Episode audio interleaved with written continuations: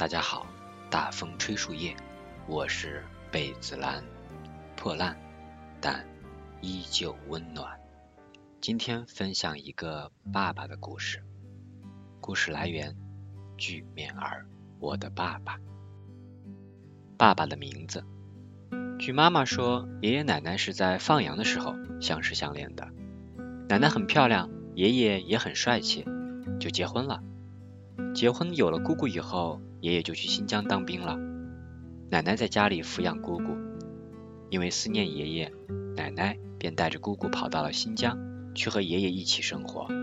爸爸就这样在新疆出生了。我们家有排字辈儿，爸爸这一辈是新字，我这一辈是敬字。爸爸出生以后本来叫新公，因为爷爷刚刚立了功，领导给爸爸取的名字。后来，爷爷带着奶奶、姑姑和爸爸返乡的时候，领导说：“给孩子改个名字吧，希望你们一路平安，就叫新平吧。”爸爸叫新平，二爸出生以后用了新公这个名字。爸爸的小时候，爷爷奶奶总共子女有姑姑一个女孩，爸爸、二爸、三爸三个男孩。爷爷在加工厂上班。一家六口住在加工厂里，爷爷是个有智慧的人，会安排孩子们轮番做家务，一人一天。每次轮到爸爸，他就耍赖皮，但是二爸会乖乖做好所有。所以爸爸从小就有一个外号叫“燃面”，意思就是不讲道理，只爱耍赖。这个外号甚至在我长大之后回爷爷家里，还听村里的老人喊过。爷爷有一天下班回家，带了四个烧饼给孩子们吃。爸爸吃的超快，吃完之后还想骗二爸、三爸的吃。三爸很聪明，拒绝完就赶紧跑掉了。二爸也拒绝了，不过因为他之后还傻傻站在一边，爸爸假装一口唾沫吐在了二爸的烧饼上。二爸不快乐地说：“他脏了，我不要了。”好了，这下爸爸成功达到目的了，一把抢过二爸的烧饼，开心地吃了起来。爸爸的恋情。爸爸初二上了三年，三年呐，第三年才和我的妈妈同班同桌。在和妈妈正式交往之前，爸爸特别喜欢他的初恋女朋友，喜欢到在日历上写着四个大字儿“痛不欲生”，喜欢到在去新疆前那天晚上还翻进供电站的大铁门，和女朋友彻夜长谈。等到天麻麻亮了，才翻铁门出来。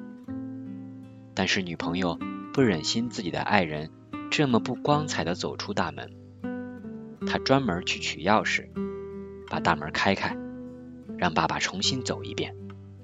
于是爸爸再次翻铁门进去，然后挺直腰杆走了出来。后来爸爸的初恋不了了之，他也从新疆回来了。有一年过年。外婆瞅到了新的商机，打算做手工零食去卖，又想打听一下江米条的配方。别人介绍说可以去向住在加工厂的奶奶打听一下，妈妈便去了爸爸家。不过只看到了二爸，二爸带着妈妈去找奶奶，奶奶说她啥也不会。妈妈这趟算是白去了，但是无意中听到二爸说爸爸在金堆的供销社上班。妈妈正好有朋友也在那儿，就去玩了，这才和爸爸联系上了。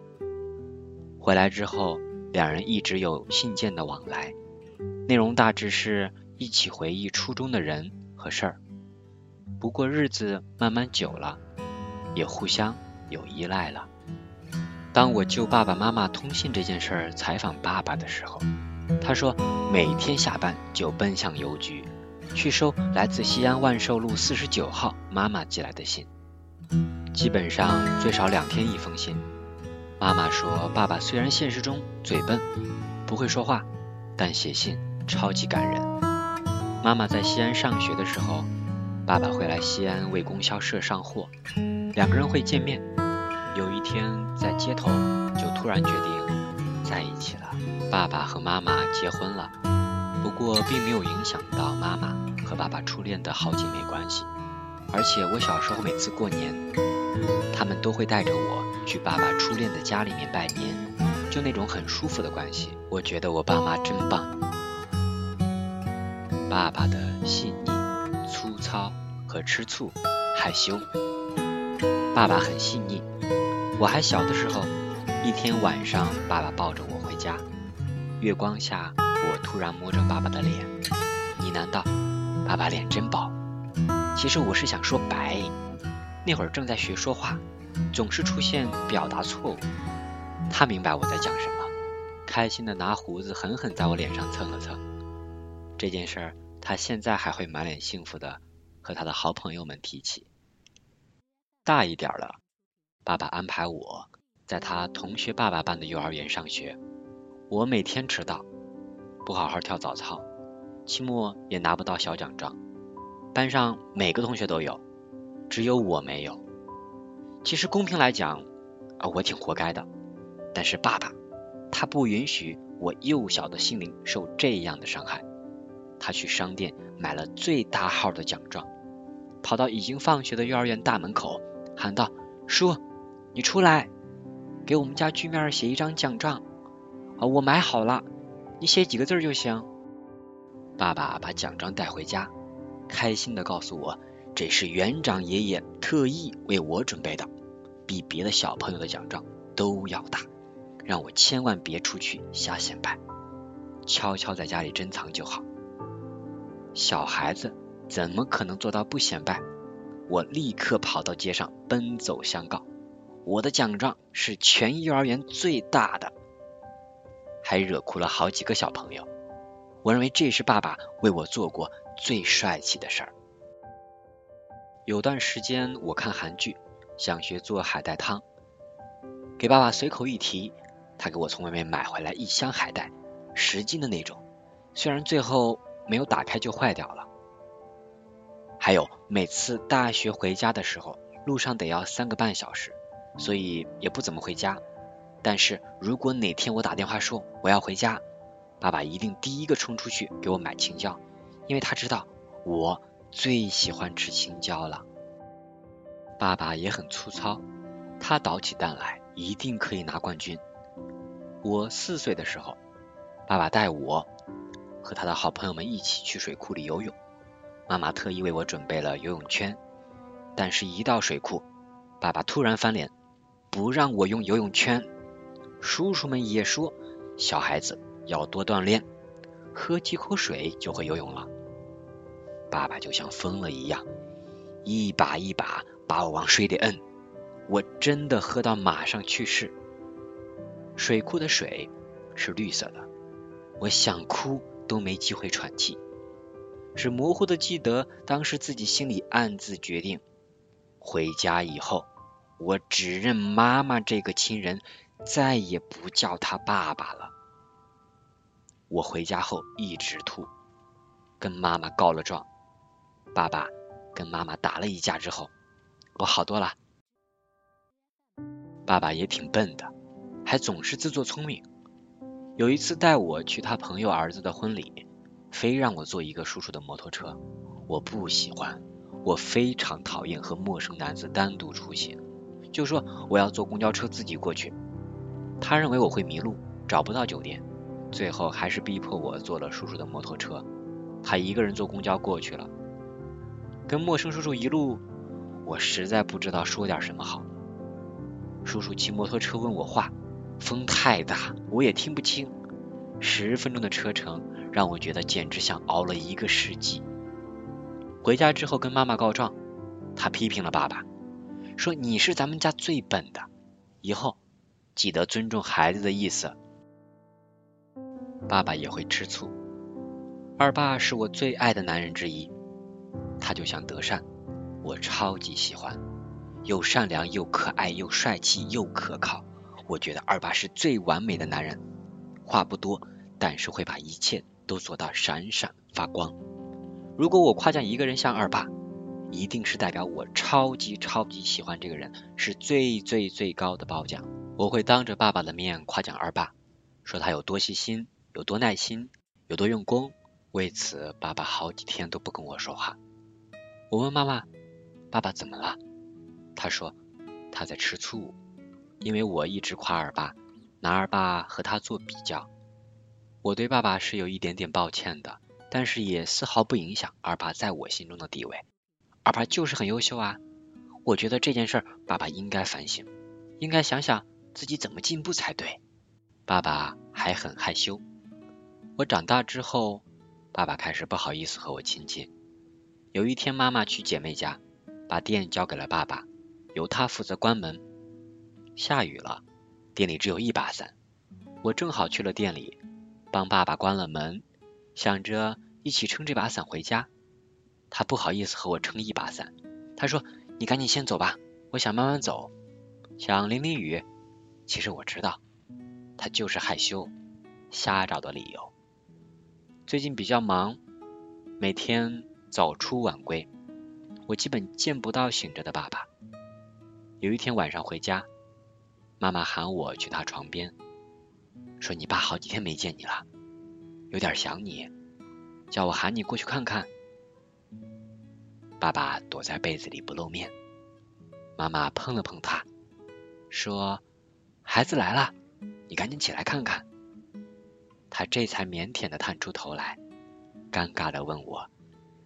你今天给爸带什么零食了吗？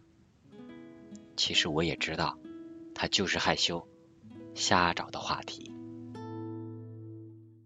居面儿期待爸爸有一天不再害羞，不再瞎找理由，可以大大方方的喊我的名字，可以大大方方的表达他想我了，可以大大方方的和我撑同一把伞。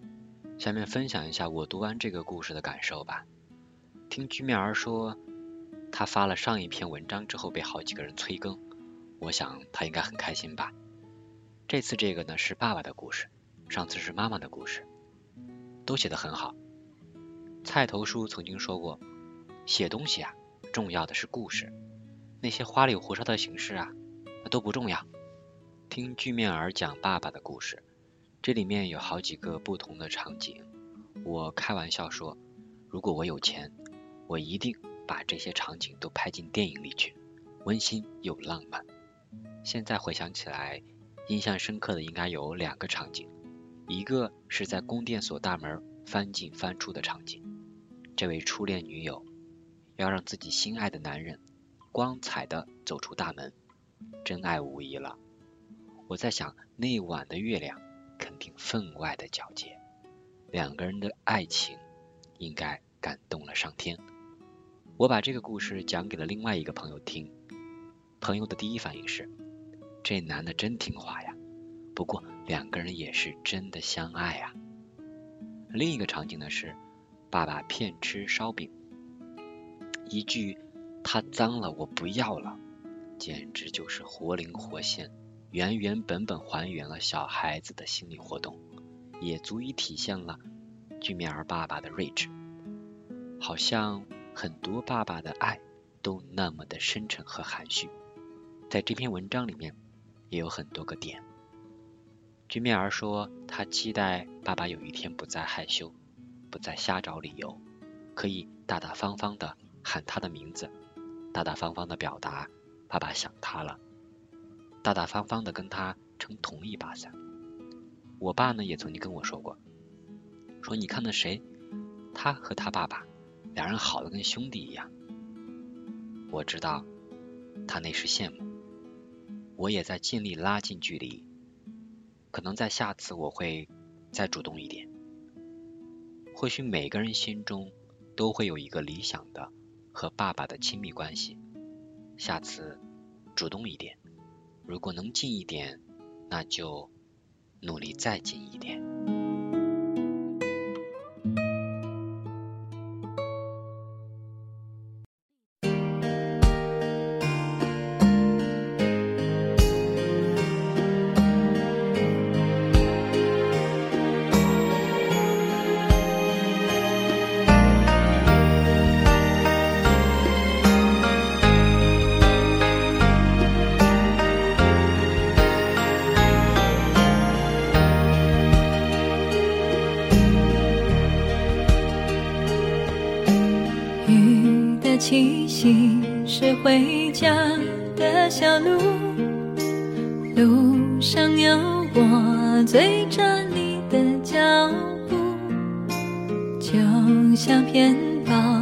存着